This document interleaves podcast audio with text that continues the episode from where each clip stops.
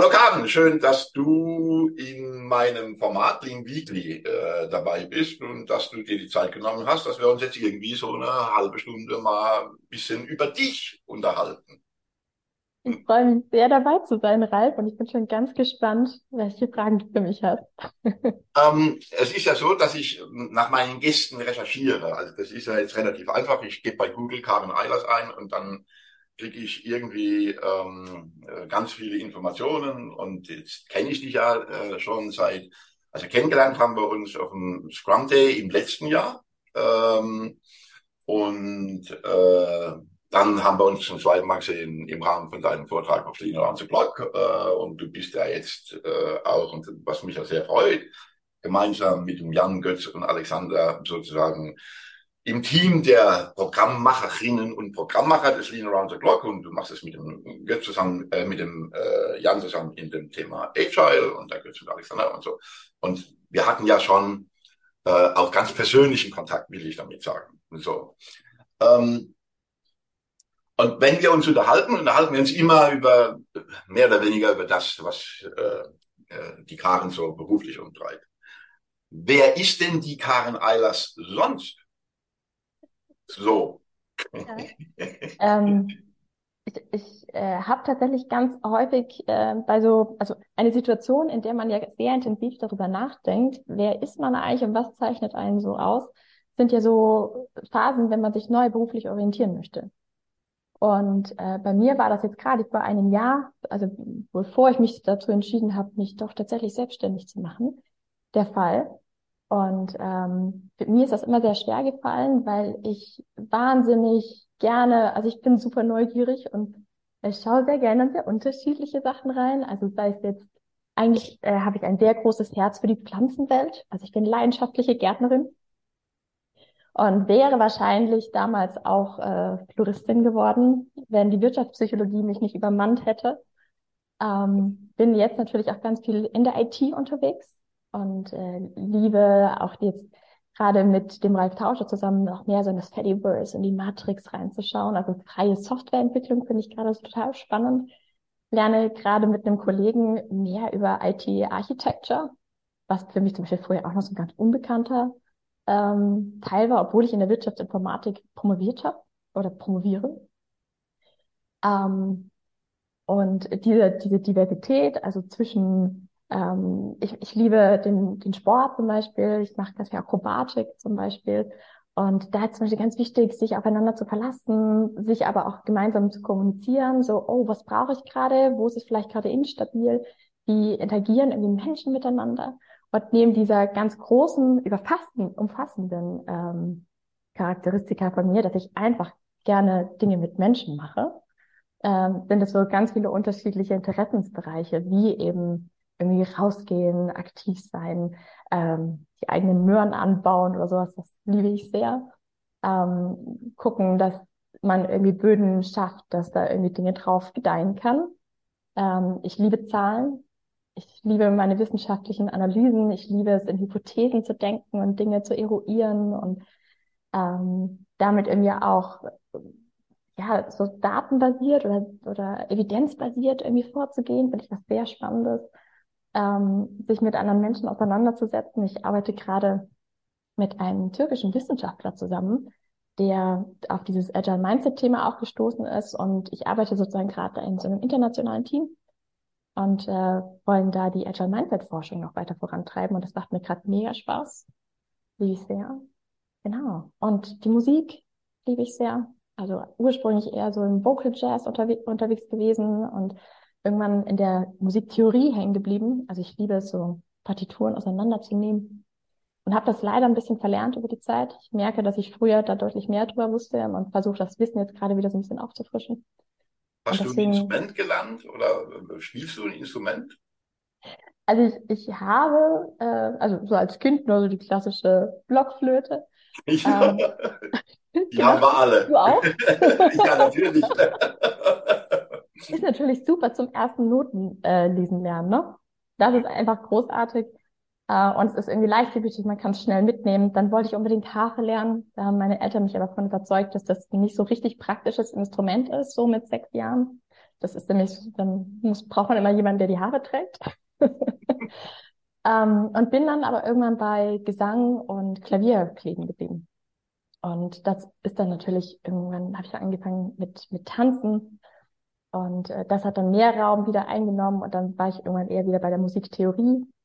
Also wirklich eher zu gucken, was passiert so theoretisch bei der Musik, wie wird Musik aufgebaut, äh, was für Motive wiederholen sich, wie, welche Rhythmen unterstreichen was und solche Sachen.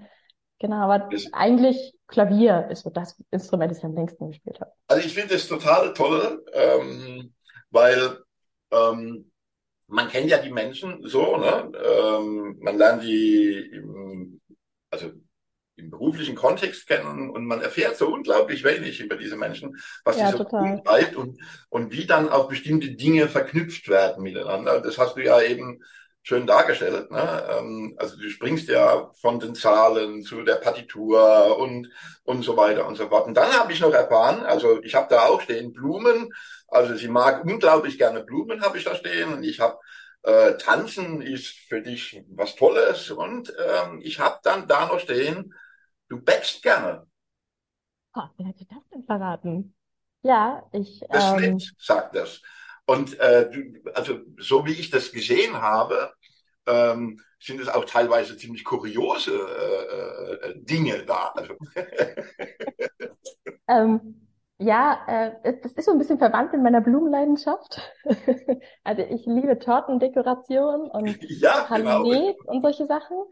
Ähm, also, also ich glaube, das Motiv, das da eigentlich drin ist, ist aus vielen lauter Kleinigkeiten etwas zusammensetzen, was dann irgendwie gigantisch ist. Also sozusagen, was irgendwie mehr als, als die Summe, als der ganzen kleinen Einzelteile.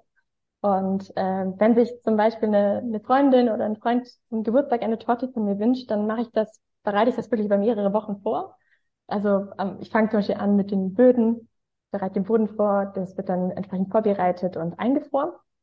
Und ähm, die Woche vorher mache ich dann zum Beispiel die Buttercremeblüten. Das heißt, ich spritze bestimmt den ganzen Tag unterschiedliche Blütenmotive, versuche auch nochmal unterschiedliche Techniken aus oder so. Und so in diese Viertelarbeit, das finde ich da dann schon ganz, ganz großartig und zu sehen, okay, gut, was funktioniert. Ich musste auch immer wieder neue Sachen lernen. Ich bin auch immer wieder abgefahren fasziniert, was andere Leute so können. Also, also dieses, dieses ganz raffinierte Darstellen von unterschiedlichen Designs auf Torten finde ich, also es ist, ich war immer sehr beeindruckt davon und versuche das dann immer so ein bisschen zu imitieren und bin deswegen halt immer wieder am Lernen. Und die Buttercremeblüten werden natürlich auch eingefroren. Und ähm, am Tag vor, vor dem Geburtstag, wenn es die dann braucht, dann kommt das alles raus und äh, beziehungsweise der kommt der Boden raus, äh, wird aufgetaut. Ich mache die Füllungen, also die unterschiedlichen Cremes. Dann wird der, äh, der Kuchen irgendwie nochmal äh, eingepackt in was auch immer, meistens Buttercreme. Ähm, und dann wird das so im letzten Schritt, wird dann so alles zusammengesetzt. Und das ist für mich immer so ein ganz magischer Moment, wenn wenn man guckt, okay, ich habe so viele kleine Einzelteile vorbereitet, wie kann ich das jetzt zu was, zu was Schönem, Gesamten, wie so ein, ja, wie, wie so eine, also eine Blüte alleine wirkt halt gar nicht. Aber wenn ich die Blüten irgendwie zusammensetze und da irgendwie wie so ein Gesteck draus mache auf der Torte, dann ist schon was ganz anderes. Und das liebe ich sehr. Also ist völlig klar, Tonino an der Glocke musst du eine Torte machen. Also brauchen wir das. ich glaube, meine zweite Frage äh, hast du schon mhm. beantwortet. Die dann nämlich lauten, mit was beschäftigst du dich aktuell? Ähm, und du hast eben äh, von den türkischen Kollegen äh, gesprochen. Ähm, mhm. Ist das so das Thema, was dich im Moment sehr äh, beschäftigt äh, oder wo du am meisten Aufmerksamkeit gibst? Also thematisch habe ich so zwei Dinge, die mich gerade ähm, sehr interessieren oder wo ich sehr viel reingehe. Das ist einmal dieses Thema agiles Mindset und das andere ist dieses Thema psychologische Sicherheit. Das sind so gerade zwei Teamgeschichten oder zwei menschliche, menschorientierte Dinge, die mich so in dieser agilen, beziehungsweise langsam jetzt immer mehr auch in der Lean-Welt äh, interessieren. Und da zum einen mehr in die Forschung zu gehen, aber dieses Wissen eben auch ganz stark in die Praxis reinzutragen. Also dadurch, dass man ähm, äh, dass man das in Trainings mit einpackt, die neuen Erkenntnisse, dass man Dinge auch einfach, also Inhalte auch einfach aufbereitet und die zum Beispiel in so in so kostenlosen kurzen Sessions irgendwie online anbietet, dass, dass wirklich das Wissen irgendwie da darüber auch genutzt werden kann. Und ganz häufig wissen wir Dinge aus der Wissenschaft, aber die sind nicht so leicht zugänglich für andere. Und das, diese Hürde versuche ich so ein bisschen abzubauen, äh, damit das leichter ist. Ähm, und das, also das sind so die zwei fachlichen Thematiken, die mich gerade sehr umtreiben. Ähm, genau. Ja. Und dazu gehört unter anderem dann die Kollaboration mit den türkischen Kollegen, ähm, was ich auch äh, noch nie, also wir fühlten uns so beide total gewertschätzt darüber, dass wir Lust haben, mit dem anderen zusammenzuarbeiten. Und das ist gerade eine ganz großartige Basis, weil wir beide sozusagen eigene Forschung in dem Bereich gemacht haben und jetzt aber so eine gemeinsame Diskussionsbasis haben und unterschiedliche Blickwinkel auf dasselbe Konstrukt und jetzt was Gemeinsames daraus schaffen. Das ist ziemlich genial. Schön. Ähm, was fällt dir denn ein, wenn du an Lean Management denkst? Ehrlich gesagt? Ja, bitte.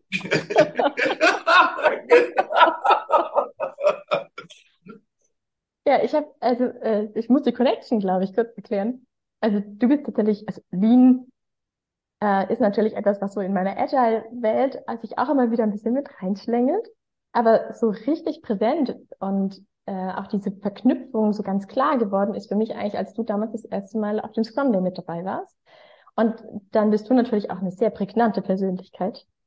Und deswegen ist sozusagen Lean Management und dann natürlich die Lean Knowledge Base äh, ganz, ganz stark verknüpft mit dir, Ralf. Also ähm, ich habe dir die Frage gar nicht deshalb gestellt, ne, sondern äh, was, ich erspüre, äh, was ich erspüre, ist, dass also sozusagen deine Profession und für das, was du lebst, ne, äh, den Agile-Kontext und bei mir ist es halt eben Lean, ähm, dass ich immer noch äh, irgendwie das Gefühl habe, dass diese beiden Welten, ähm, also ich finde, sie gehören unbedingt zusammen, äh, aber sie finden irgendwie nicht zusammen. Ähm, und ähm, da haben wir ja auch beschlossen, äh, dass wir ähm, äh, da was Gemeinsames auch machen, ne? also äh, auch mit dem Jan und so. Äh, äh, so, ja, also deswegen ist es so spannend, ne? äh, weil wir gerade darüber nachdenken, äh, ist beispielsweise der Begriff Leanbase noch richtig. Ne? Also wenn wir sozusagen diese vielen Communities ähm, die ja im Grunde alle das Gleiche vorhaben, nämlich Organisationen zu helfen, um besser zu werden, dann müssen wir uns öffnen. Ähm, ein bisschen vielleicht ein ähm, schwieriges Thema, verbunden mit einer Frage, äh, mal angenommen, du nimmst es so wahr, und ich glaube, dass du das so wahrnimmst, was fällt dir denn ein, wenn du an die vermeintliche oder scheinbare zunehmende Spaltung der Gesellschaft in Deutschland denkst? Oh, das ist aber wirklich ein harter Tobak-Thema. Ähm, Eigentlich eine schönere. Äh, äh. aber äh, ich, ich äh, also ich, ich finde es immer ganz schwierig, sich ähm, über so große Effekte eine gute Meinung zu bilden. Ähm, und ich glaube tatsächlich, dass jeder so seine Geschichte mitbringt, warum er manchmal in der einen Richtung landet oder in der anderen. Also wodurch entstehen diese Spaltungen? Sind das tatsächlich strukturelle, thematische, systemische Aspekte oder was, was ist so meine Geschichte, die ich selber vielleicht auch dazu beitrage? Ähm, aber was ich halt selber beeinflussen kann, ist, wie, wie integrativ bin ich selber? Also wie nutze ich meine eigenen Handlungsräume um Spaltungen zu vermeiden. Also wie gut kann ich zum Beispiel Menschen miteinander verbinden? Wie, kann, wie gut kann ich unterschiedliche Meinungen ähm, integrieren? Wie gut kann ich auch eine andere Meinung zulassen? Ähm, und daran, also ich versuche da viel mehr meinen Fokus drauf zu setzen, zu gucken, okay, was kann ich dazu beitragen, ich als kleines Rötchen, aber wenn jeder so sein kleines Rötchen äh, bespielt, ähm, was kann ich irgendwie dazu beitragen, ähm, ähm, damit, um Menschen irgendwie gut miteinander zu vernetzen, um irgendwie ein Verständnis füreinander aufzubauen und da ja die Menschen ein bisschen näher zusammenzubringen und diese diese Spaltung ähm, dadurch zu vermindern, äh, indem ich einfach meinen Teil dazu beitrage, Menschen zusammenzubringen. Also so eine, also ich mag das natürlich die Wirtschaftspsychologin, mhm. ne? also ich habe, es ja. hat ja einen Grund, ne? ähm, ähm, und ähm, neben dem, was wir so gesellschaftspolitisch natürlich alle im Moment erleben, was ich persönlich für nicht wirklich gute Entwicklungen äh, sehe, habe ich so den Eindruck, dass ich das natürlich auch in den Organisationen erlebe. Äh, mhm. Vielleicht nicht auf dieser hohen gesellschaftspolitischen Ebene, aber auf der unternehmenspolitischen Ebene, um das, das ja. zu sagen. Ich finde das also unglaublich schade, ähm, dass wir uns nicht mehr auf die Meinung von anderen einlassen können.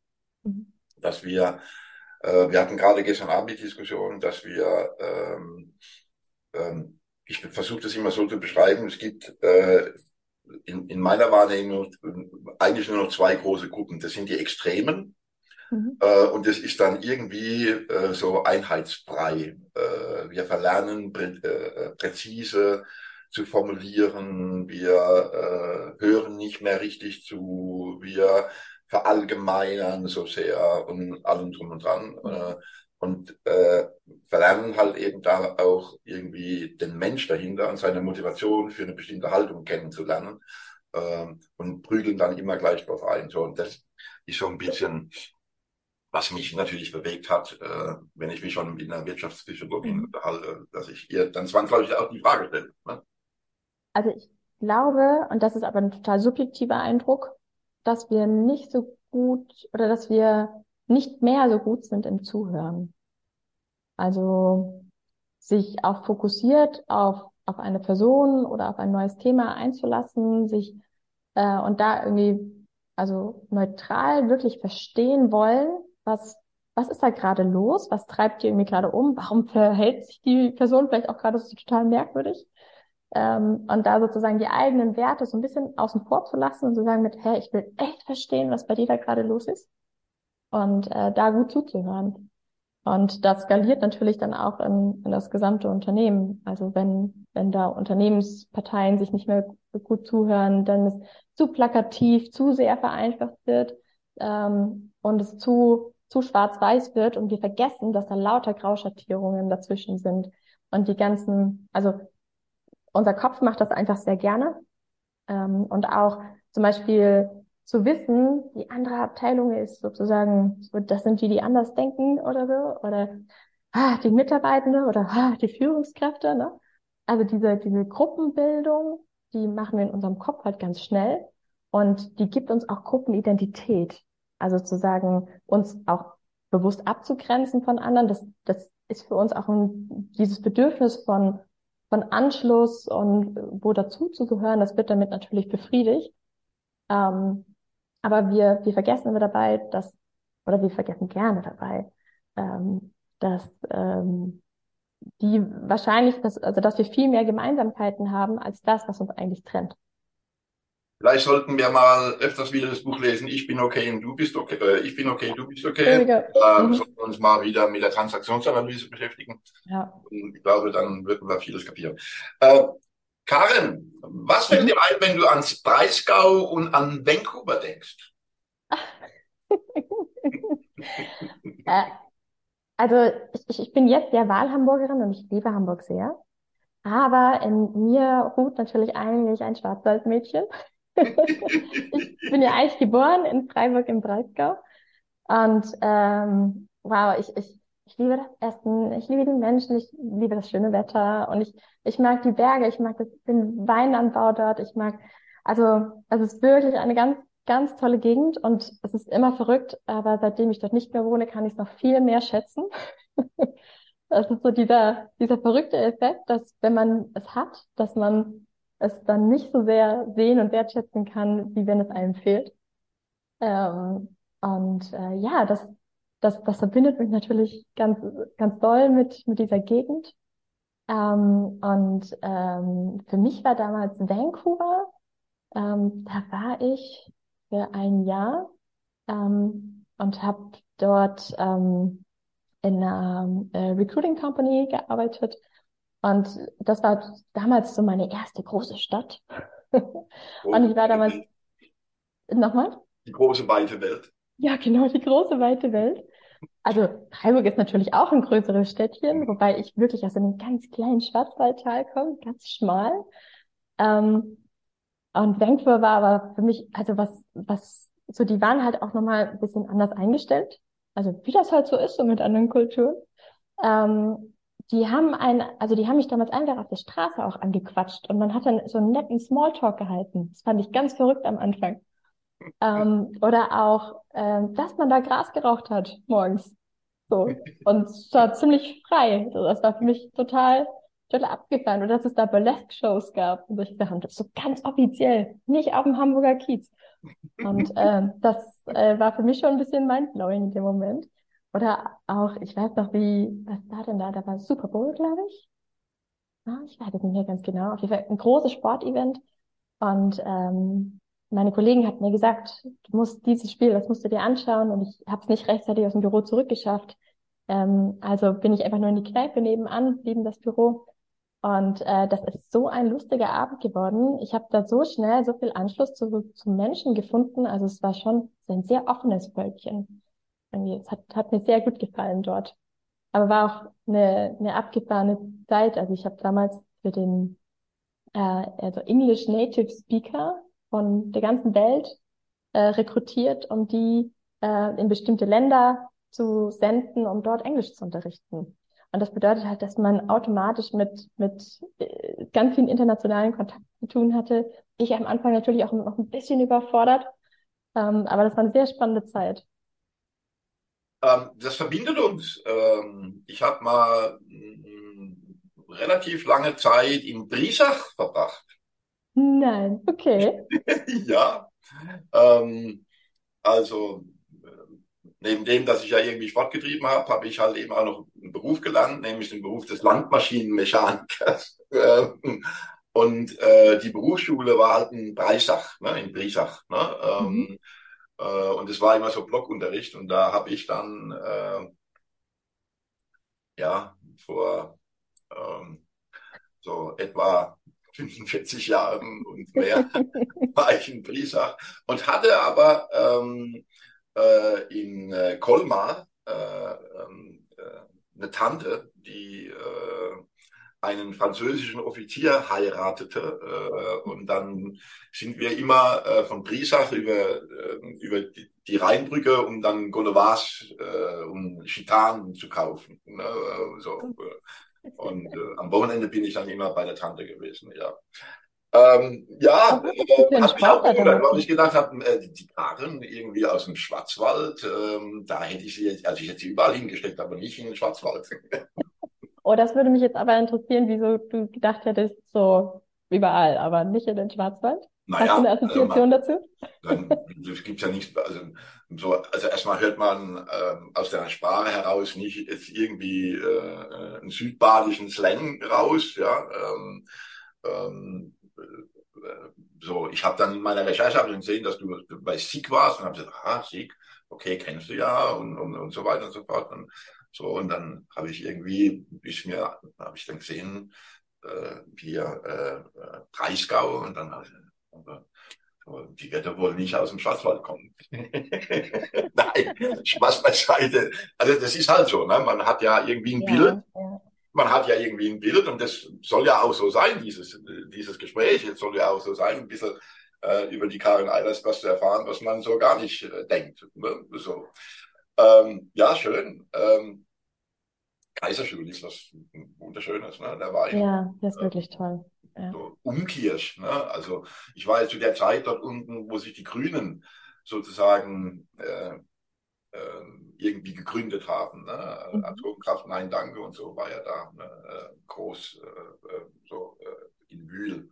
Äh, ja, Karen, ähm, gibt es irgendetwas, was dich in der letzten Zeit oder vielleicht gerade aktuell besonders inspiriert?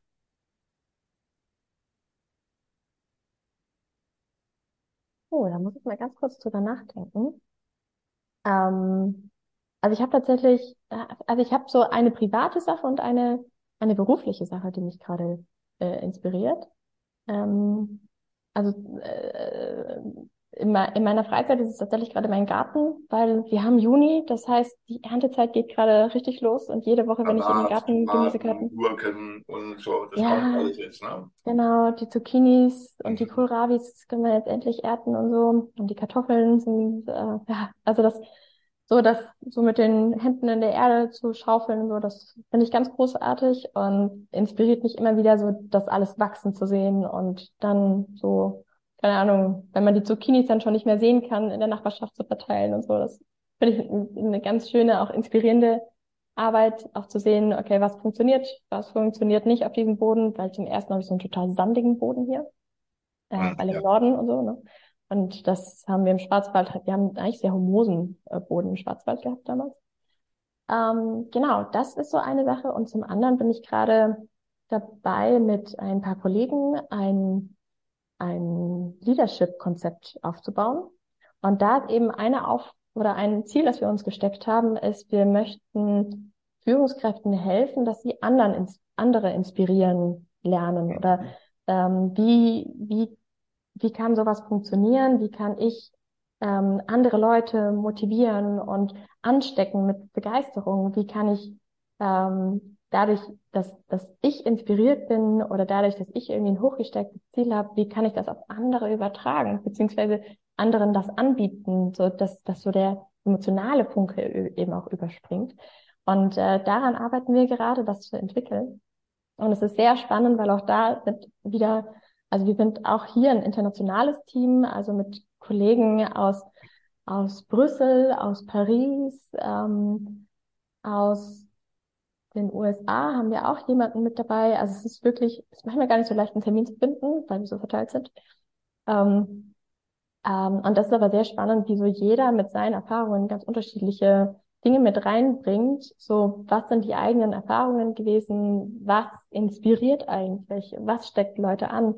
Und ich dann natürlich immer mit meiner Wissenschaft so im Hintergrund und so, was da so passiert und wie dann da so ein Konzept draus wächst, ähm, dass es dann eben auch gilt, irgendwie anderen Menschen anzubieten, dass ähm, da die Erfahrungen weitergetragen werden können.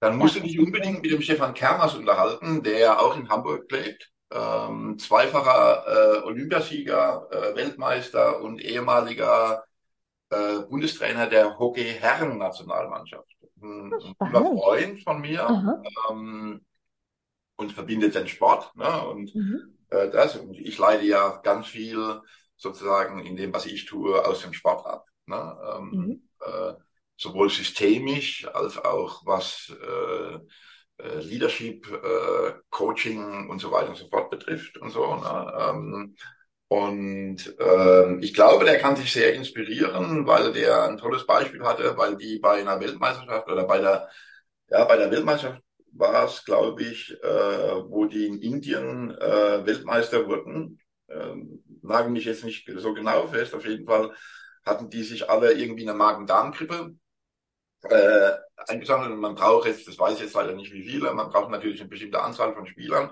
Und man braucht, äh, äh, und es muss eine Mindestanzahl von Spielern sein. Ähm, und ähm, dann war es halt eben so, dass der Ersatztorwart, der war nicht erkrankt und der Torwart war nicht erkrankt. Und dann haben sie den Ersatztorwart ins Tor gestellt und der Torwart, den haben sie in den Sturm gestellt und der hat das entscheidende Tor für die Goldmedaille geschossen. So. Und okay. was dann mit dem ganzen Team passiert ist und wie die sich vorher so, ne, äh, also so aus ähm, aus einer ähm, ähm, äh, aus einem Gefühl der Unterlegenheit ne, mhm. ähm, dann etwas entstanden ist. Das ist das eine, was ja, also, also der, der lebt in Hamburg, äh, Stefan Kermers, äh, findet den bei LinkedIn, schreibt ihm eine Nachricht, sagt viele Grüße von mir und dann genau. geht ihr mal, was weiß ich, eine, eine Tasse Bier zusammen trinken. Ähm, und da ich ja jetzt nun ein großer Freund vom Fußball bin, ähm, möchte ich dir noch etwas empfehlen. Ähm, äh, und zwar ähm, äh, gibt es ähm, äh, im Netz, muss man gucken, nach Rules, äh, Rules Breaker. Ähm, ähm, und zwar der aktuelle Trainer von Bayern München. Äh, zu seiner Zeit, als er noch äh, in, in, in, äh, in Mainz war äh, und dann als Jugendtrainer dann plötzlich äh, die erste Mannschaft äh, trainieren sollte und musste. Ähm, dann erzählt er halt eben auch ähm, darüber, äh, wie es sich für ihn anfühlte und, äh, und, und, und welche Dinge er gemacht hat, äh, sozusagen was man jetzt auch irgendwie so, das ist, das gibt's auf YouTube irgendwo, muss man gucken, äh, so, ja. Lecker. Mhm. Ralf, welchen Sport hast du denn damals gemacht? Fußball. Fußball. Okay. Und das dann auch in Brisach gespielt? Nee, nee. Äh, ich habe ähm, ähm, äh, äh, in Bayreuth hatte ich äh, einen Vertrag, äh, einen okay. Profivertrag von äh, äh, spielte damals, äh, was man heute sagt, zweite Bundesliga. Aber dann kam halt eine Verletzung und dann war diese Karriere halt zu Ende und dann äh, so. Aber ich persönlich ähm, äh, äh, äh, lebe heute noch und das, was ich bin als Mensch, in der Zeit, äh, was ich als Jugendlicher bis zu dem Zeitpunkt, wo das halt eben dann endete, aufgrund der Verletzung, lebe ich, äh, äh, ich habe da unglaublich viel rausgezogen, äh, ähm, äh, mitgenommen. Äh, äh, sowas geht mit Disziplin einher, mit, äh, also man muss einfach verstehen, ähm, äh, Trainer oder Leader oder wie auch immer, ähm, ähm, ähm, die dich besser machen wollen, sind keine Freunde. Erstmal, ja, also die dir ja ständig sagen, ähm, da und da und da und da und da. Ne? Ähm, mhm. Und ähm, reinpieksen und immer wieder aufzeigen. Ja, so. und so weiter und so fort. Natürlich aber auch sehr ausgewogen, ne? nicht draufkloppen und, und, und so weiter und so fort. Also schon auch mit respektvoll, aber fordernd äh, mhm. äh, und sehr individuell ne, äh, und so weiter. Also, ähm, ähm, äh, und dir immer wieder aufzeigen, also die dich immer wieder an deine Grenzen führen. Ne? Also heute sagt man halt eben so an, an die Komfort, aus der Komfortzone rausholen und so. Das ist ja alles okay und so weiter. So, aber mhm. Äh, und das persönlich vermisse ich halt leider äh, wenn wir über das Thema Leadership sprechen. Ähm, ich möchte diesen Begriff auch gar nicht, ich möchte auch gar nicht von Führungskräften sprechen. Ich möchte lieber von Entwicklern oder Coaches oder, aber alle Begriffe sind irgendwie nicht richtig. Ne? Also es, es geht darum, äh, Menschen, sofern sie bereit sind, äh, besser zu machen. So. In, in ihren Tätigkeiten, wie sie Wert schaffen. Äh, äh, so. Und ähm, das findest du halt im Sport, glaube ich, äh, sehr gut. Also ich, ich weiß, weil ich natürlich noch Kontakt zu äh, ehemaligen Kollegen, mit denen wir zusammen Fußball gespielt haben, also ein, ein, Freund von mir zum Beispiel ist der Stefan Groß, dessen Sohn jetzt in der Premier League spielt, bei Brighton, ähm, der Pascal äh, und so. Und solche, also der ist jetzt nicht mehr so jung, aber als äh, junge äh, äh, Fußballspieler suchen sich, das ist ja oft so eine Meinung, dass die dahin gehen, wo es am meisten Geld gibt. Ne, das ist auch ein wichtiger Faktor heutzutage, ne? ähm, leider. Äh, aber das ist nun mal so. Aber die jungen Spieler, die wirklich jungen, guten Spieler, gehen dorthin, äh, wo, der, wo sie glauben, dass der Trainer sie besser macht. Ne? Also sie wählen sich, wenn sie denn die Chance haben, ähm, wählen sie sich äh, äh, äh einen Verein aus, wo sie einen Trainer haben, äh, wo sie wissen, der bringt sie weiter. Ne? Mhm, ja, ja. So, ja. Ähm, so. Und wenn ich das jetzt auf ein Unternehmen übertrage, ähm, äh, das ist völlig abstrus. Ne? Also dann könnte es ja auch so Ausbildungsorganisationen geben. Also Freiburg wird ja immer so, ne, äh, wird ja immer so äh, äh, gesagt, äh, das ist ein Verein, die entwickeln die Rollen aus der Jugend, machen die groß äh, in zwei, drei Jahren und dann müssen sie die verkaufen und so weiter und so fort, ne? Mhm. Äh, weil die dann halt eben tolle Angebote haben und so. Und diese ständige Herausforderung sozusagen mit diesen unglaublich vielen Talenten, etwas zu machen, äh, etwas Großartiges äh, zu, zu, zu machen und dann aber auch okay sein damit, wenn die dann gehen. Äh, so. Das ja, ist für mich, für mich mhm. solche Vorbilder, wo ich sage, das glaub, ich glaube, das kann man auch auf ein Unternehmen übertragen. Mhm. Das ist ein äh, interessantes Gedankenspiel, Ralf. Da sollten wir uns doch mal Unbedingt. unterhalten. Unbedingt. Karen, ähm, jetzt waren es knapp eine Dreiviertelstunde. Die Zeit fliegt aber auch mit dir. so, ja. äh, liebe Karin, ganz herzlichen Dank, dass du dabei warst. Ich fand es sehr angenehm, weil ähm, ich finde, dass ich persönlich und alle diejenigen, die sich das ansehen, so ein bisschen mehr über die Karin erfahren haben, ähm, was sie vielleicht bis dato gar nicht wussten. Ähm, und die, die, die dich vielleicht nicht mögen, sagen ja jetzt vielleicht, hey, so hätte ich aber die Karin überhaupt nicht gesehen. Mensch, mit der muss ich mich irgendwie befreuten, damit die mir eine Torte äh, irgendwie zur Verfügung stellt. Ich ein paar Torten backen kann. Und das bedeutet für mich ja, dass ich ganz viele neue Techniken ausprobieren kann und ganz viel Spielraum habe. Also Win-Win-Situation auf allen Seiten. Liebe Karin, das, ganz herzlichen Dank. Es war ein Dank. sehr schönes Gespräch mit dir. Vielen, vielen Dank für deine Einladung. Danke dir.